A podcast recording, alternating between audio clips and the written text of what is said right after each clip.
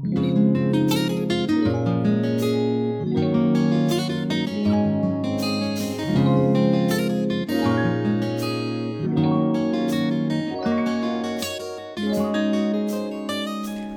大家好，欢迎来到来都来了，我是主播丸子。Hello，大家好，我是 Nicole。今天降温特别冷，冷死我了！今天今天是周五，因为这个节目其实今天晚上上线嘛，然后我们嗯现在已经晚上八点二十二，我们就直出了这个节目。刚刚我跟丸子回来，本来我俩想坐地铁回来的，然后结果呢，走到门口冻的呀，赶紧打车回来。今天怎么这么冷啊？上海？非常冷，嗯而且我有一种上海的温度就是只有夏天跟冬天没有秋天的感觉。嗯他们说秋天走丢了，但是我很开心，因为大概这个周末就可以开始穿新衣服了。哦，我今天感受到那个冷温度的时候，我也很开心。然后我就想，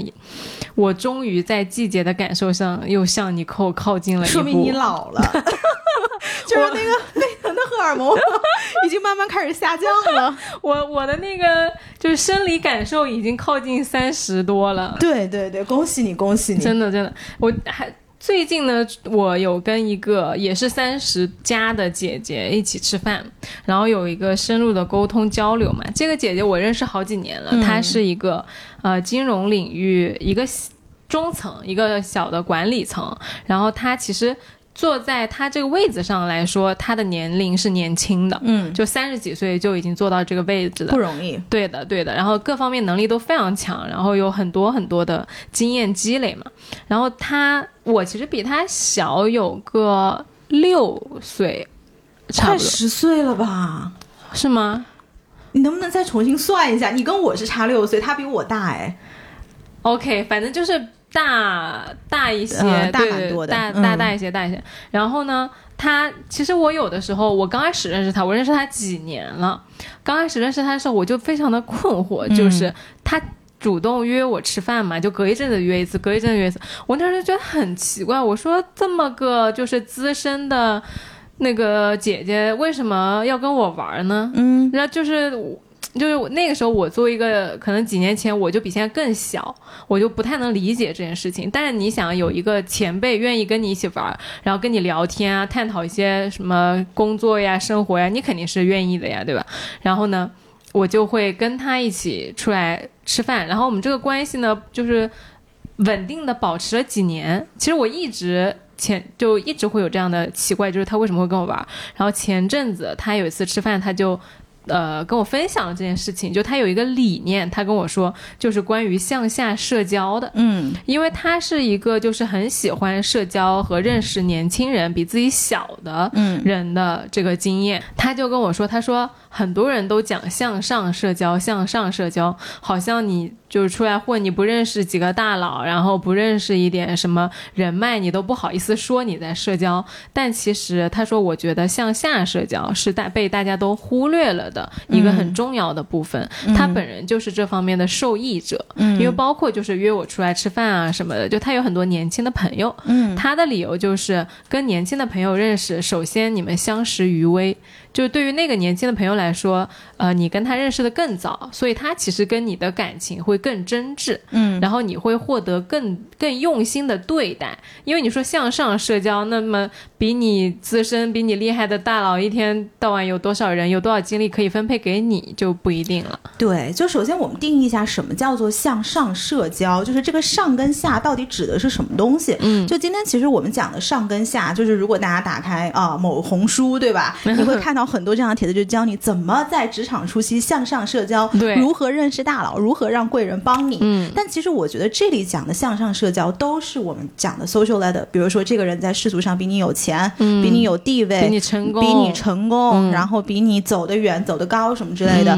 好像就是大家在一个很初级的阶段，不管你是刚刚毕业也好，或者是年纪比较轻也好，应该跟这样的人多接触，嗯。仿佛是对自己人生有益的。就是今天我们讲的上下，其实也是在这个 social ladder 的维度，嗯只是包括你讲的那个姐姐，包括我自己的亲身经历。其实我觉得，如果我们去追求这个上跟下，就好像是你一个刚刚开始成长的小树苗，然后你希望这个树能够越长越高，然后最后能够向阳光越靠越近。但是实际上，如果我们讲所谓的打引号向下社交，它真正能够给你带来的是什么？可能你这个树在。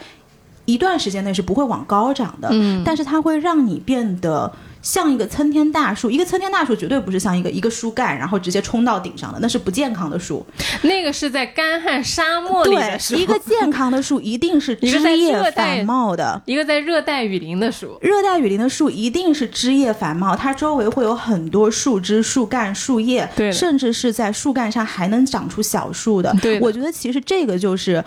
所谓的，包括你姐姐说那个向下社交，它能够真正给你带来的益处。对，嗯，因为其实我分享我在读书的时候，我记得可能刚进大学的时候。就会有很多的帖子告诉你什么、啊，要去找师兄师姐呀，要去找那个比你经验丰富的人请教啊。然后毕了业之后，又有人告诉你怎么样去找职场上的呃前辈呀，去找你的什么导师啊，就是所有这些东西的一个核心逻辑叫抱大腿。对，就是就是我觉得啊，真的我看到的所有的那种帖子都在告诉你，你要以一个后辈和晚辈的姿态去。找那些比你厉害的人，嗯然后就在不停的去学习怎么样跟比你厉害的人请教。嗯当然了，肯定就是。呃，这一部分是毋庸置疑的，就你肯定是要去找那些前辈请教的。但是我确实是很少看到，就是有声音告诉我们，就是你要去向下社交的价值，对你去向嗯后看一看，你去向比你年轻、比你小、比你经验没有那么丰富的人去看一下。我觉得嗯很少有人去强调这个点，直到我就这次跟这个姐姐吃饭，她有意识的跟我提出来这个点，我觉得哎，就挺新颖的。对，其实刚刚为什么我们今天会想到这个主题？其实我跟丸子在就这个姐姐在聊一些别的事儿，嗯，然后我当时在那儿晾衣服嘛，他就一直在旁边跟我讲说这个姐姐怎么怎么怎么说。然后后来当你提到向下社交这四个字的时候，嗯就似乎是把我自己也点燃了，嗯因为我就是你可能是因为你年轻，所以你嗯没有这么多下，因为我们讲下就是年纪轻啊，或者是阅历浅啊，或者是你很多想法是相对来说比较初级的呀。嗯但是其实你真的活到三十四、三十五了，你会发现自己有很多的下，因为你的上都在家里带娃了，你知道吗？我刚刚就跟你扣说，我说我仔真的仔细想了一下，我没有什么向下社交，嗯不是因为我不愿意，我觉得一方面是因为我没有意识，然后另外一方面呢，确实 就是因为我没在我所处的环境里面，职场上啊，甚至是我读书的时候，大家都比我大，嗯，就所有的人都都是。就是我是那个小朋友，然后我就跟大家请教的。嗯然后我最近这几年的我的有，我就有意识的觉得，哦，我也是那个可以去分享和帮助别人的人了。我真的是只有这近几年才有这个意识，之前一直都在觉得说，哎，我不行的。然后我是那个就是需要别人帮助的人，对的，就你要嗯去找比你更厉害的人。然后我觉得，得还有一个事儿是，大家我觉得这个背后体现了一种比较功利和比较着急的心态，嗯，就是我们很着急的想要去，呃，给成就一些什么目的？对给我们自己建立一个更。呃，更有用的，或者说更优质的，或者所谓世俗层面更安全的交友交际圈也好，或者说资源啊、人脉也好，所以会有那么多的帖子，尤其是在一些呃 A P P 上，它就会特别明显的告诉你嗯什么几条原则、内容啊之类的。你我刚我们我刚刚去搜了一下那个，为了讲这个话题啊，为了讲向下社交，我们搜了一下别人怎么讲向上社交我。跟你讲，我就搜了两个字叫向下，完了之后呢，小红书弹出来向下兼容。对，人家根本就不管你这玩意儿叫向下社交，人家叫兼容。嗯然后我就想了一下这个词哦，其实几年前我觉得向下兼容这个词挺流行的，嗯就那个时候大家就有一种，不是有个很时髦的说法是。如果你跟一个人聊得特别开心，特别没有阻力，有很有可能不是因为他是你的灵魂伴侣，只是因为他向下兼容了嘛。那我觉得完全不是，就是你跟一个人聊得特别开心的时候，其实对方对你有是不是真的感兴趣，你是知道的对，就是我其实觉得这句话挺残酷的，啊。就是因为他就是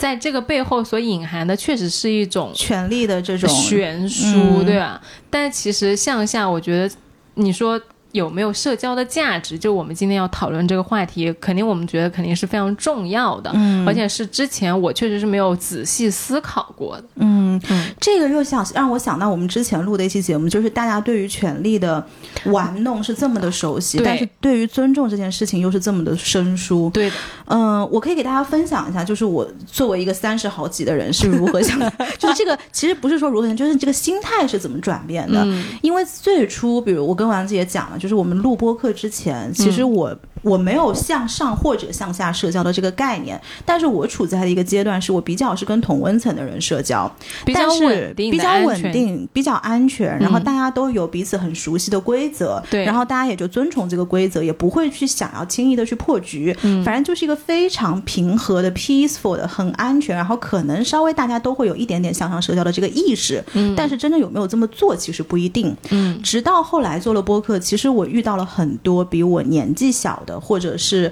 呃更加有生命力，对我来讲是更加有生命力的一些人。嗯然后我一开始是有一点疑惑，有一点怀疑的。嗯就像很早期的时候，我不是问你啊，就说你这样交来的朋友到底是不是朋友？然后你应该把它放在什么位置？网友不是朋友，对，就是我最初对于这些问题是非常疑惑的。嗯但是现在，如果我们今天要讲这个主题的话，它某种程度是上是对于向下社交的生疏，嗯，对于你怎么跟比你年轻的人相处这件事情。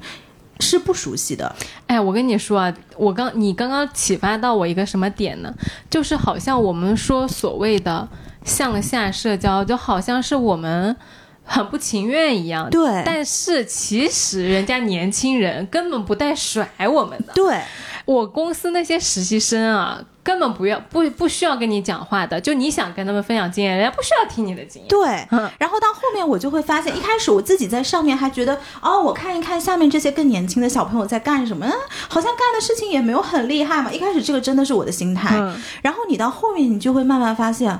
哦，他们这个东西好像蛮好玩对的，就是人家人家玩的开心的，人家开心的不得了，嗯然后你就没办法。一开始我自己还站上还下不来啊，我不要跟小朋友玩，然后过一会儿就真香。嗯。那个，要不你跟我说说你在干嘛？然后你到后面，你就会发现，这些你跟所谓比你年轻的人打成一片，或者是阅历没有你这么丰富的人打成一片，他会给你带来一个什么好处？第一个当然就是生命力无话可说，嗯，第二个就是，其实你现在掌握的，比如说你大家认为自己是上的人，你所掌握的这一套规则，嗯这熟知的这些东西，是不是现在？嗯，大环境的规则或者是这一套东西，其实是不一定的。而且有一些我觉得趋势是新兴的，是，嗯。啊、就年就是年轻人，他掌握着就是这个时代最前沿的密码。对，但是这个东西就是不破不立，你一定要先把自己的这些坚持给放掉，你才能拥抱新的东西。而这些新的东西里面有新鲜、有希望、有热情、有叛逆、有知识点，或者是对于成年人来说很有用的那些所谓打引号有用的东西。因为那个姐姐呢，她每次跟我交往的时候，她都会问我很多问题。就是你能想吗？我跟一个比我资深的人在一起，结果是她问我问题比较多，嗯她会一直不停的问我，就是你对这个事情是什么看法？我刚开始就觉得很奇怪，就是你为什么想知道我的看法？后来我们俩深入交流之后，我会发现。她确实是会更偏保守、更偏沉稳和更偏循规蹈矩，这个是非常中立的说法。因为他本身他是呃，刚刚你也说，就可能比我大，我觉得至少有六六岁到十岁之间。嗯然后他所受到的教育就是更偏传统的。其实他是出国有留学背景的，但是他对他来说，他仍然是就是骨子里面更更像是一个传统的中国那个教育下面的一个成长起来的人。嗯。然后他加上他的职场规则，其实因为金融行业，在我的往前一点儿，我觉得是比较比较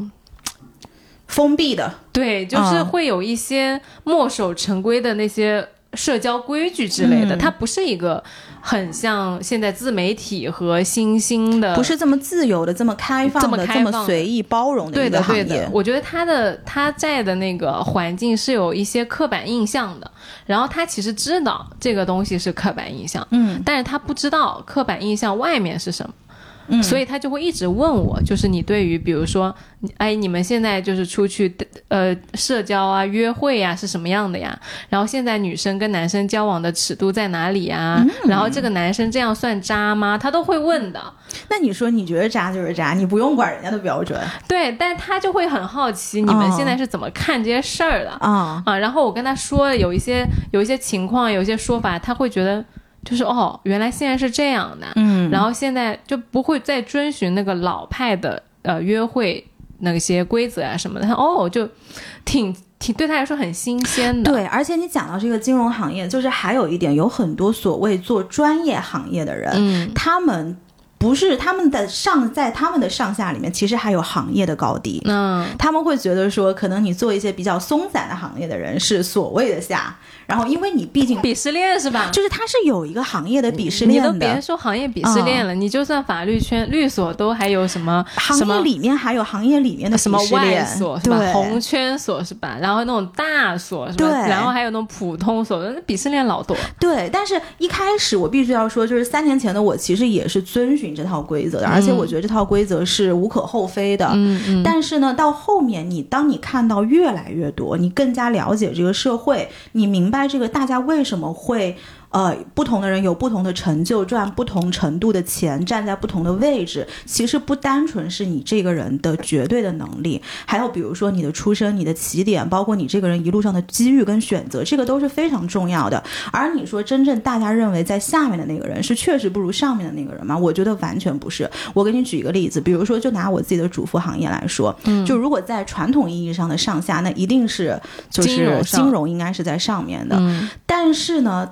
我当我最初接触到很多比较呃，就是 from the street 的那些人，嗯，你就会觉得哦，好像有一点冒犯，有一点粗鲁。可是到后面你会发现他们身上有很多很多的优点，比如说表达能力特别好，比如说特别熟悉社会的规则。嗯当你真正遇到事情的时候，他们才是那个能破局的人，或者有的时候这种匪气反而是能够比那种书生气更有用的。所以就是这个事情，所谓的。呃，打引号的向下社交是让我自己至少在这几年里面能够更加了解社会，然后了解不同的人，为什么他们会是今天这个样子。那你了解了之后，你才能够选择去包容。所以其实你一个人的维度是会变得越来越海纳百川的，他不会是一个很单纯的说今天我是一个阶级意识特别强的人。我觉得是你在呃刚开始可能会有这个上下的意识，然后你有意识的在做一些呃向下社交，但其实像你刚刚聊到，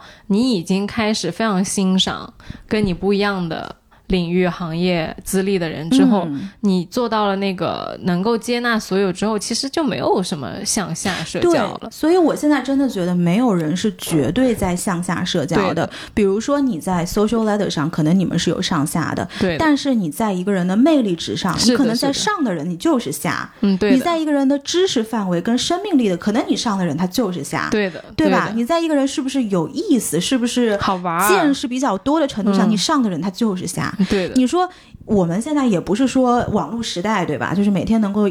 接触到这么多人，然后这么多新鲜事儿，也有这么多能够交友的方式。你说谁会选择身边？你说这个人每一个方面都是你的下，但是我就得跟你玩儿。这叫扶贫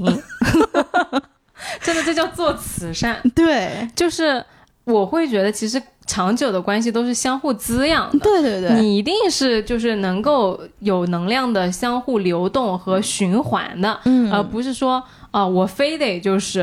完完全全就是去做一个没有任何滋养，然后我就是非要耗在你身上，我觉得很少的，对因为你会耗完的。是，而且当你一个人其实你能够海纳百川的时候，你是会更加的没有优越感跟那种非常重的得失心的，嗯可能反而展现出来的是一种沉静的自信以及壮阔的谦卑。我觉得这个。一个人你是要见到足够多的东西才能到这个地方的。其实还有一点我觉得特别重要，就是呃，如果一个就是在上面的人去跟下面的人社交，有的时候也不单纯是说完全打引号的没用，嗯因为下的人有的时候会给上的人一些 aha moment。啊，这个 aha moment 对于灵感，这种灵感对于上面的人，他可以结合自己的知识体系、资源、人脉、经历，他会把它变成一个更加宏大和以及更加有价值的东西。那这样其实是对上跟下都是非常有好处的。哦、你说到这个，让我想起来那个姐姐跟我举的职场里面的一个例子，嗯她就说就是，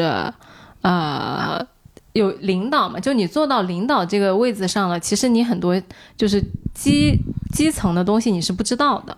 然后有很多经办人知道的东西你都是不不其实是不懂的。嗯然后他就说有很多人会呃吐槽领导怎么这个也不知道啊，那个也不知道啊之类的。他说其实领导、呃、啥都知道。都他是不需要知道所有的事情的，而且领导知道的东西你不知道，而当他作为一个领导的时候，他非常的需要他身边有一些人去给他提供信息，嗯去给他提供那些已经筛选过的，然后能让他知道用他的语言让他知道的信息。嗯这个时候他就需要有这种，呃，不管是下属也好，又或者是平时除了下属之外，其他的纵横，呃，其他部门的那种年轻的，就是职级在他下面的人去向他沟通的时候，过滤的那些信息。嗯，他觉得在职场上向下社交也很重要，因为向下社交的时候，你有意识去跟那些呃经办人啊，或者说一线的人去沟通的时候，其实你是很快的能够获取到你想知道的信息的。嗯嗯就是你自己脑子里是有一个筛选机制的，就是你知道怎么去搭自己的那个塔。对的，对的。嗯而而这个时候，其实作为呃，它其实是个相对的概念嘛，就是他作为一个领导，他想要有这样的人，那其实你作为一个下属或者说基层员工，其实你要知道你的领导和你的上位者如果有这种需求的话，其实你反向反过来。你就也能够给人家提供这个价值，你就是向上社交。嗯所以我觉得我们今天讲向下社交，它其实是一种意识和心态。对对对，当你能够了解向下社交的需求的时候，你就知道怎么样向上社交。然后这个社交它其实是打通的，嗯，就到最后你发现它只是人的一种就是彼此的需要。对彼此的需要和不同价值的转换，对对对，它其实就没有这个上下之分了。是的，是的，你让我想到，我有一个朋友，他是我认识的，几乎算是最包容的一个人。嗯他自己，你世俗层面上来说一定是上，嗯但是呢，嗯，他是在别人面前你很难。感觉到他是上的这个位置，然后呢，他就可以以一个非常平和跟谦卑，甚甚至是要比别人低一点的姿态，嗯去跟所有的人聊天。嗯但是他聊的过程当中，他是能够听到他自己想要的东西的。啊，但他这个想要不是从一个很世俗或者是很功利的角度去想，说今天我要从你身上获得什么。嗯嗯他就是说，你比如你今天丸子你讲了一个点，我觉得特别有趣。嗯然后比如说他跟我聊天，他就会说，哎，那播客你做播客你是怎么样的？然后可能我就跟他讲了一个播客的，可能一就一个到两个点，他自己回回去会去搜，就是关于播客的整个呃，比如说行业呀、发展史啊，或者是他在这个里面看到的商业机遇啊，有没有办法把这东西扩大呀？或者他跟别的媒介可以怎么样去转化？可能他下一次再来找我的时候，我们就会再去。就这个东西，然后慢慢把它聊大、聊开、聊大。嗯所以在他那边，他通过这种向下社交的方式，最后是把一些我们之前讲的一些小树枝、小树干变成了旁枝的大树。因为他本人也有那个能力去生长。对，所以但是他会把这一些生长出来的东西反过来告诉我说，在他的视角融合他的视角里面，他这些东西可以怎么样是更好的。哦，你这样讲啊，我突然发现我生活里有很多会向下社交的人，对啊，因为我是那个被向下社交的人。嗯因为其实我没有一个特别主动的意识，说我要主动的去接触那些比我资深的人，或者说在我之上的人。但是相反的是，他们会主动的来 approach 我，嗯他们会说：“哎，你要不要跟我们一起出去玩？”他们就会带上我。嗯然后我有的时候会觉得说，我跟你，甚至就是四十多岁的人，就你说我跟一个我我一个二十九岁的人，我跟四十多岁的人出去玩什么的，刚开始我都觉得就是很离谱的，后来你发现非常的丝滑，啊，因为就像你说的，就是那些资深的人，他会以一种非常呃谦和的姿态来跟你沟通交流，甚至他就是很好奇，嗯。你现在在干嘛，你你 care 的事情是什么的时候，你就会就是很自然的跟他分享，完了之后呢，他就会听得津津有味。我发，我突然意识到，我身边这样的人很多。对呀，他听得津津有味，反过来他会把一些他实际上对你是很有价值的东西反过来告诉你。对对对，他因为这个就是信息的交换沟通嘛，人跟人之间的。转化。是的，是的，甚至是能量的沟通，甚至我觉得啊，我在他们身上有的时候，他们并没有那种很强烈的要向我输出的意识，他们在向下社交的时候，真的更多的就是倾听，嗯，就是去好奇，然后可能对于我来说，我是观察和学习到了一个资深的人，一个前辈，他是如何的来和年轻人交往，他是如何的在。呃，努力的去打破他的知识的壁垒和圈层，来触碰到更多的不一样的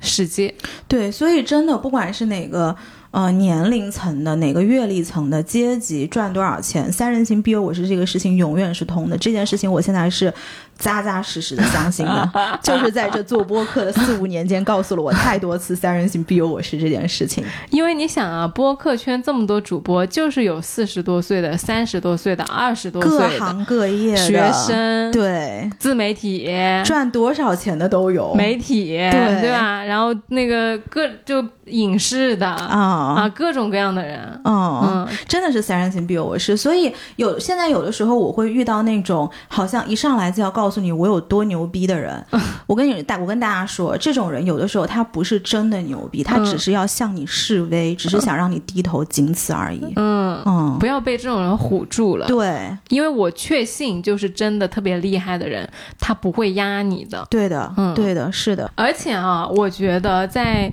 呃，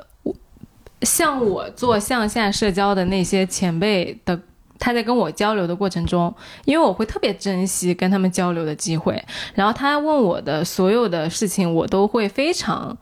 呃，愿意和积极的去解答。嗯，所以我觉得在做向下社交有一个好处就是，你会得到非常高的呃关注和时间啊，因为下面的人他有这些东西。对，因为因为对于我来说，我会非常愿意去做这些。结交和分享，因为你会非常欣赏。因为你想啊，如果是，呃，我们说向上社交的时候，因为对于向上社交来说，你如果真的想抱大腿，或者是认识大佬，刚刚尼寇在关麦的时候调侃了一句话，他说没有什么所谓的向向上社交，你那话怎么说来着？哪句话？就是说没有向上社交，你说那叫。Make connection，哦，我说没有真正的向上社交，你只是认识了这个人，他不是你的交。对，嗯，就是向上其实是比较难，就是我觉得向上你能交上的人，你对对方在某一个方面一定是上。嗯嗯，就是你一定是有一些东西去分享的。对的，你说对方纯是你的上，纯是你的大腿，然后纯要对方帮你是帮不了的，那不不存在这个事儿。或者说就是你是有潜力的，然后他看。看重的是你的潜力，嗯，其实这是某一种投资，这是某一种投资，但是这个其实也真的是伯乐跟千里马的关系。而现在我相信，其实大部分的人，我反反正我遇到的会去找千里马的其实不多，嗯嗯，我觉得更多就是我们刚刚聊的那种能量的交换和互动会更多一点，对，因为对我来说，我觉得相识于微奥，真的是一件。怎么说？从投资的角度上来说，性价比很高的一件事情。嗯，这也是那个姐姐当时呃跟我讲这个事情，她的第一个就是出发点。对的，出发点，因为她觉得她在这个过程中是收到了更多的滋养的。因为我和她，我觉得有个共通点，就是非常看重一段关系的。就是所谓的情感部分，嗯，就是有肯定你是有那个需要的需要的，就是从社会层面现实的那个部分，就他到底能不能帮助你，或者说给你分享一些东西。但其实另外一个部分就是你在这个过程中，你体验到的情感是什么样的？他帮助你或者说分享的时候是一种，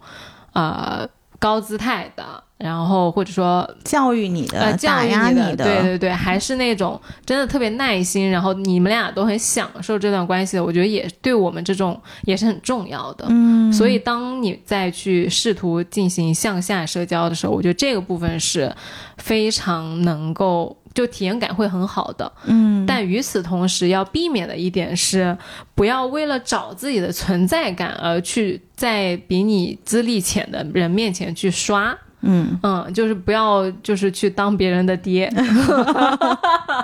哎，我最近也特别有这个感触，就是我刚刚开麦前，我跟丸子还在聊一个点，就是有的时候其实年长的人是比年轻的人知道的东西会多一些些，嗯，但是呢，就是如果对方没有邀请你给建议，你千万不要扑到别人面前告诉你说这个东西他们就是这样的，对对对这其实是对个很没有礼貌的事情。对对对，一个就是你的认知是不是真的对的，其实很难讲是不是客观的，我觉得也不一定，嗯可能你的认知本身就是主观的。嗯第二个，你的认知是不是适合对方的情况，或者是对方所展现出来的是不是他真实的情况，这个都不一定的。如果对方没有问你你的想法的话，你作为一个上位者，其实你真的没有必要扑到下位者面前告诉你说啊，我这个事情我告诉你是一二三怎么回事儿，哎，这其实对对方很不尊重，而且显得你自己这个人特别 low。这个点我真的非常有心得，就啊我从正反两面都很有心得。就是我先说正面，就是我在职场上和在生活里和呃比我大十几岁的人交往的时候，我遇到的人都是不会对我进行指摘的人。嗯就他们他们的生活和我的节奏完全不一样。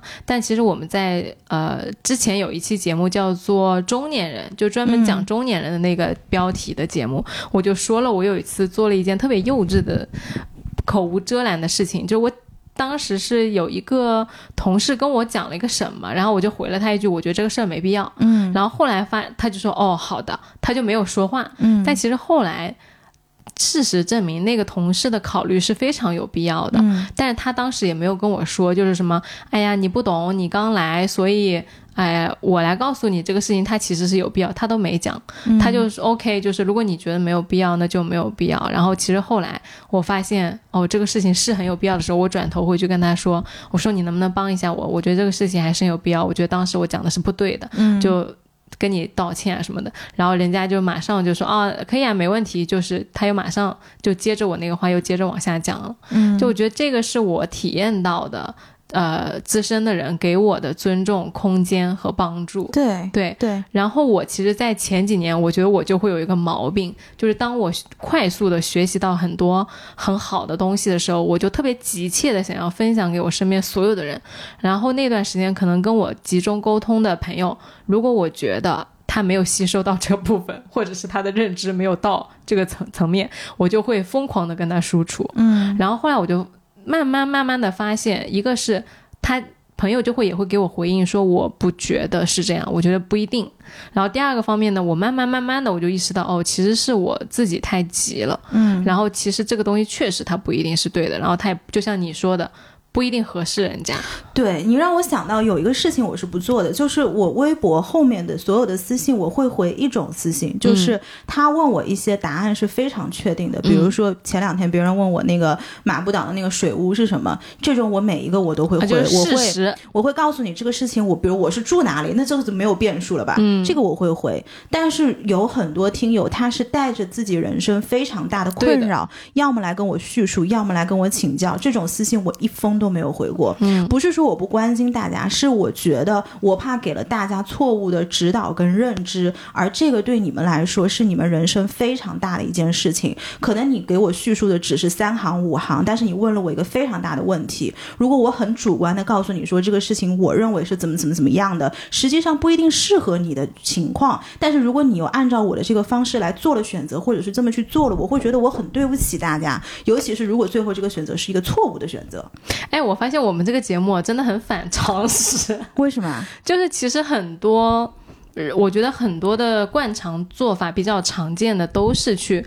分享经验，嗯就大家肯定是以自己的角度去分享自己有限的经验嘛，都是出于好心的。但像我们这个节目，我们就不会做这档的事情，相反，我们就会非常非常的谨慎。就像你刚刚说的，就你可能因为三五行一封邮件，你讲不清楚你自己的对，而且就是有一些问题，真的是哪怕是我们身边的朋友遇到了这样的问题，都不是一个晚上能够聊出名堂来哎，的。对的对的，可能都是要不断不断的去讲，然后根据这个事情的进展，我们不断再坐下来，以现在为节点，往后去做一些更呃长远的举呃选择，这种东西我没有办法在微博后面告诉你说我要怎么，你觉得怎么做是我认为是对的，嗯。这个我觉得对别人的人生是非常不负责任的一件事情，所以我在里面完全没有办法获得成就感，所以到后面这一类的微信，大家以后也不用发给我了，我不会回的，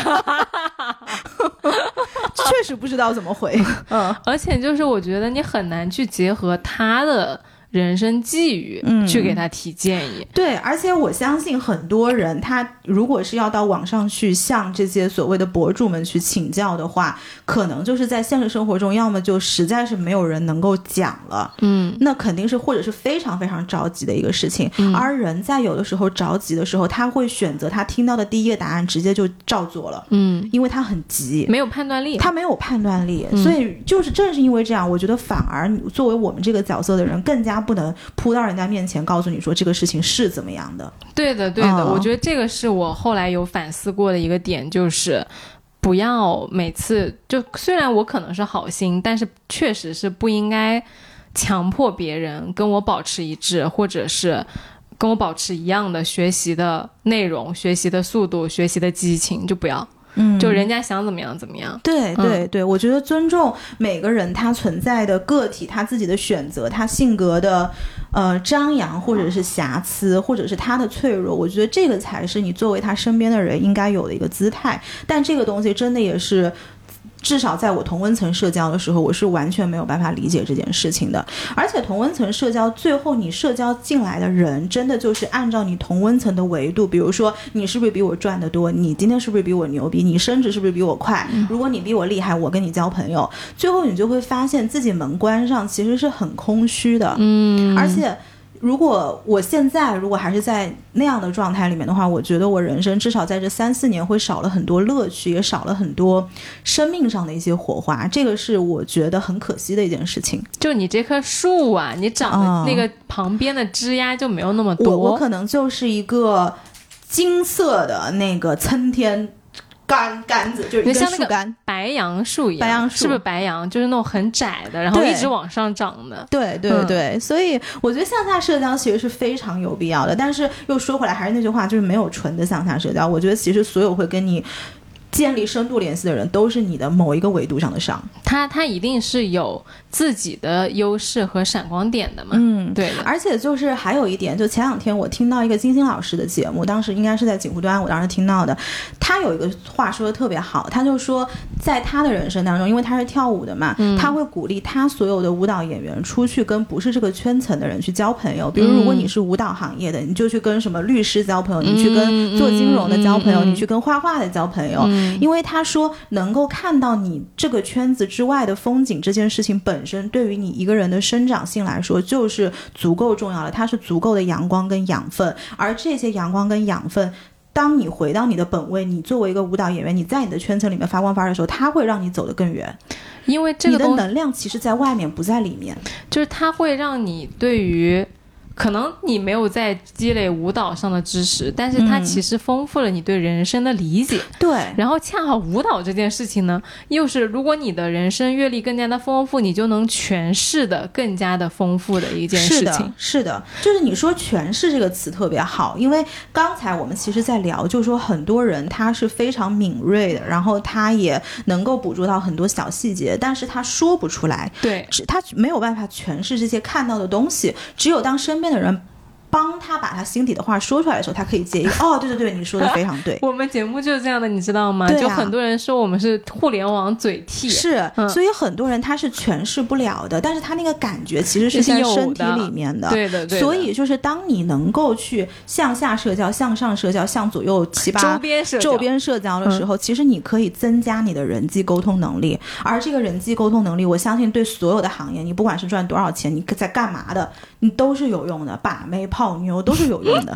哎你说到这个，我想起来，我有个朋友最近见到我，他是我一个多年的好朋友。啊，然后有我们走在路上呢，就哼哼就唱歌嘛。嗯他其实唱歌非常好听，所以他是一直都就是就调侃我五音不全。嗯我说我五音确实是不全，高音唱不上去，低音下不来。然后那那天就是大家都很高兴，然后他就哼了那首《逃跑计划》的《一万次悲伤》，那首歌其实蛮难唱的，因为它有些音特别特别高。啊然后那那天但，我因为我也很高兴，我就跟着一起哼。嗯他就突然跟我说哎，还好不是我朋友，如果我在你们那儿的话，你们所有人开始哼了，我接都接不上，这啥呀？这是，我得多尴尬。“我刚刚在讲一万次悲伤逃跑计划的时候，尼寇就是整个人呆住，然后眼睛转两圈。我看到他那个表情，仿佛就在说那是个什么东西。那是个什么东西？我确实不知道那是个什么东西。真是接不上，你继续。夜空中最亮的星，你知道吗？不知道，就那个词，哎，算了算了，不知道算了。呃，下一个 继续说吧。就是，就我就开始唱那首歌，然后那个朋友就说，他说，哎，他说你唱歌这几年变得好听很多，哎，嗯，那你有学吗？我说没有，哎，我说我一点都没有学，我还是高音高不上去，低音低不下来。他说不是，他说那但是你的音准准了很多。嗯我说可能只是因为我的情感丰富了很多。哦，对，我觉得这个东西跟金星老师说那个舞蹈演员是一样的。嗯其实不一定是舞蹈演员，而是你这个人。嗯当你去经历了更丰富的体验之后，你的情感，你整个人就会变得更立体，更加有张力，然后再回到你的行业的时候，反而是滋养的。你你所有生活里的小细节，其实都是会被丰富的。嗯就是连一个五音不全的我唱歌，都会被朋友说你的唱歌变好听了。其实根本就没有，我练都没有练过。哎，我早年看那个叫什么《星光大道》选秀嘛，我记得那个时候评委老师他就经常喜欢说一句话，那个时候是王伟忠，他就说谁？王伟忠。王伟忠是就是台湾非常有名的一个制作人，哦就他就是康熙的制作人，哦哦哦哦，嗯，就是那个王若琳的爸爸。啊，OK OK，嗯嗯，然后呢，你看我们两个真的知道的事情完全不是一个维度的。那所以我们组成了一个完整的节目对。的，然后呢，他当时就说：“他说你这个人唱歌，我能从你的歌里面听到画面，嗯，但是有的人他的歌是没有画面的。嗯，就是现在很多那种什么流行音乐啊，就那种小鲜肉，他其实唱的歌跟我们小的时候听到那些老派歌星唱的歌的差别就是这个。是完全不一样的。嗯，你说那成大碗宽面，你能唱出什么画面来？反正人已经逼了，说两句就说两句。你小心一点，我跟你讲，你这个评论区不要了。这评论区我就不信沈凯在下面挺他，真的。我跟你说，这就欺负已经沉了的船。多少有点过分啊。然后我觉得还有一个事儿很重要啊，就是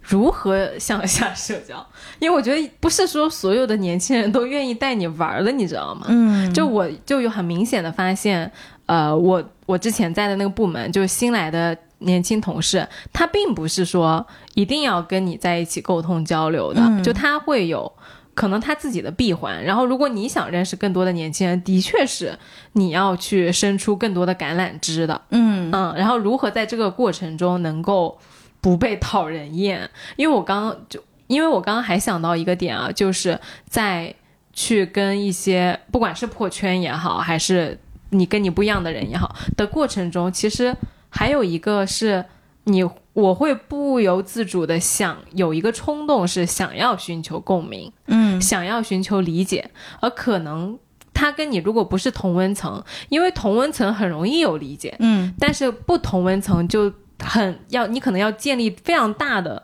呃前期铺垫和话语体系，你们俩才能沟通到一块儿。然后在这个过程中，其实有的时候会就感到有一些阻力和卡点，就是你觉得他并不是理解你理解的很丝滑。我打比方说，我有一几个时尚行业的朋友，就时尚行业的朋友和法律、金融这种，就是基本上他也是不大接触的。嗯所以他就觉得你们这帮玩传统行业，在他们的眼里，我们就是传统行业。然后你们这帮正襟危坐的人，就是很正经的。然后他们就是蹦蹦跳跳，然后呃天马行空的。五颜六色，，对的，风卷残云。哎，对。啊，所以就是我有的时候跟他们接触，我确实有的时候不知道手往哪里放的，你就会有一种你自己有点笨拙的感觉。但其实，在这个过程中，你越随着你越来越熟悉，可能一两次你会稍微有一点不知道该怎么，我自己啊该怎么做的。但是慢慢慢慢，我的经验是建立了信任和熟悉感之后，大家其实就都更加流畅。嗯所以我想听你就是怎么样去破圈、向下社交和年轻人交往也好，因为我觉得人格魅力这个东西有的时候是个人色彩是很强的，因为每个人去触碰别人的方式是不一样的。对我来说，其实真的没有什么技巧。如果你问我说有什么技巧去线下社交，其实我说不出来。嗯对我来讲，最如果有方法，可能就是真心跟平等的对待。嗯就你第一个，你不要觉得自己是上，或者是你要去教人家一些什么事情。没有人喜欢被人家，不管是哪个年龄段的，你呃六十五十、四十、三十、十，小孩都不喜欢被人教。嗯所以你千万不要去教人家做人，这是一个。第二个就是，一般我会愿意去去比跟比我年纪小的人去交往，他身上一定是有非常吸引我的点的。就是你把自己真心对人家的好奇、期待、兴趣展示出来，这个东西就好了。它其实是一个非常自然的事情。就我没有什么技巧，说什么建立信任啊，或者我我都谈不上这个。嗯嗯，就我觉得这个就是你去触碰的方式。然后我想到一点啊，就是我开头提到的那个姐姐，其实她是一个更，我觉得更内敛和更。更传统的人，然后其实他在做这件事情的时候，并不是一个充分释放他魅力的过程。嗯我也跟他说了，我说就是以我的视角，我来分享给他，我觉得他其实是可以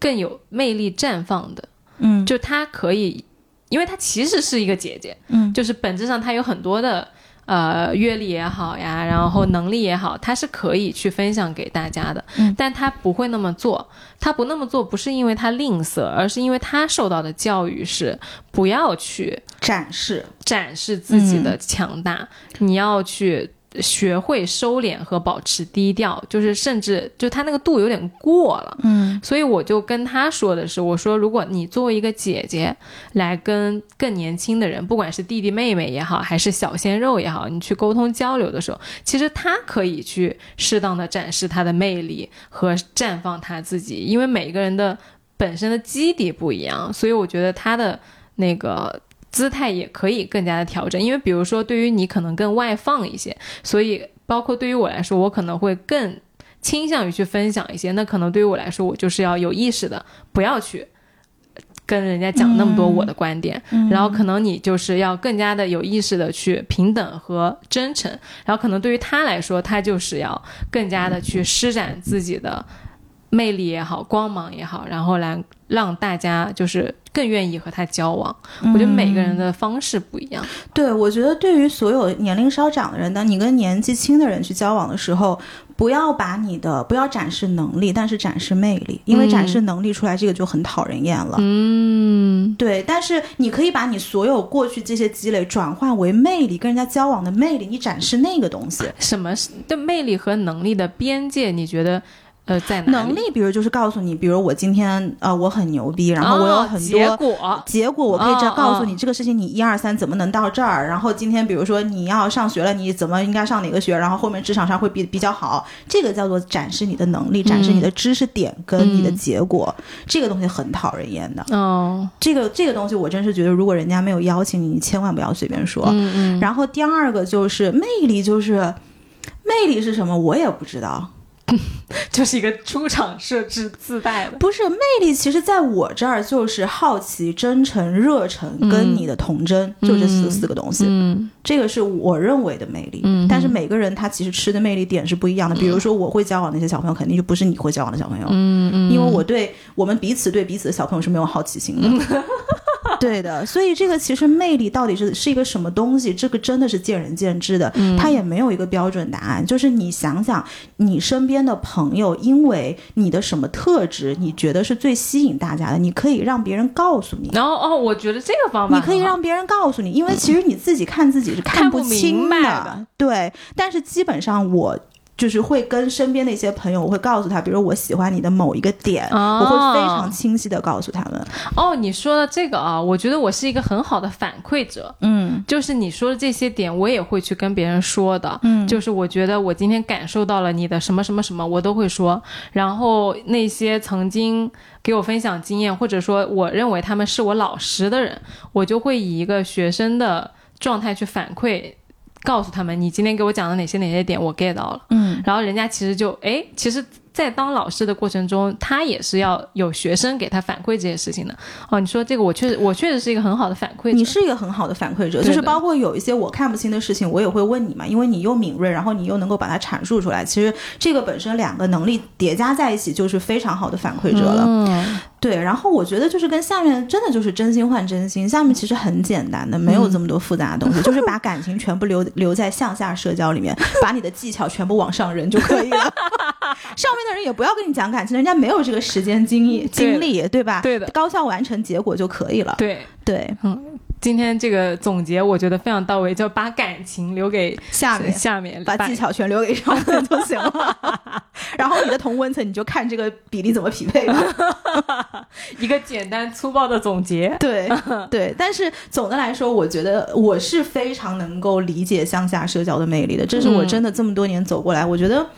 让我变得更加丰富的一个方式吧，嗯就是让我的这个参天大树变成了一个至少可以让大家观赏的一棵树。嗯嗯不错不错不错。行吧，那今天这期节目就跟大家聊到这边了，还是欢迎大家每周收听。来都来了，你可以在小宇宙、网易云音乐、荔枝 FM、苹果 Podcast、Spotify 等各大平台找到我们，也欢迎你跟我们一起互动。就这样喽，拜拜。拜拜，希望你今天也开心。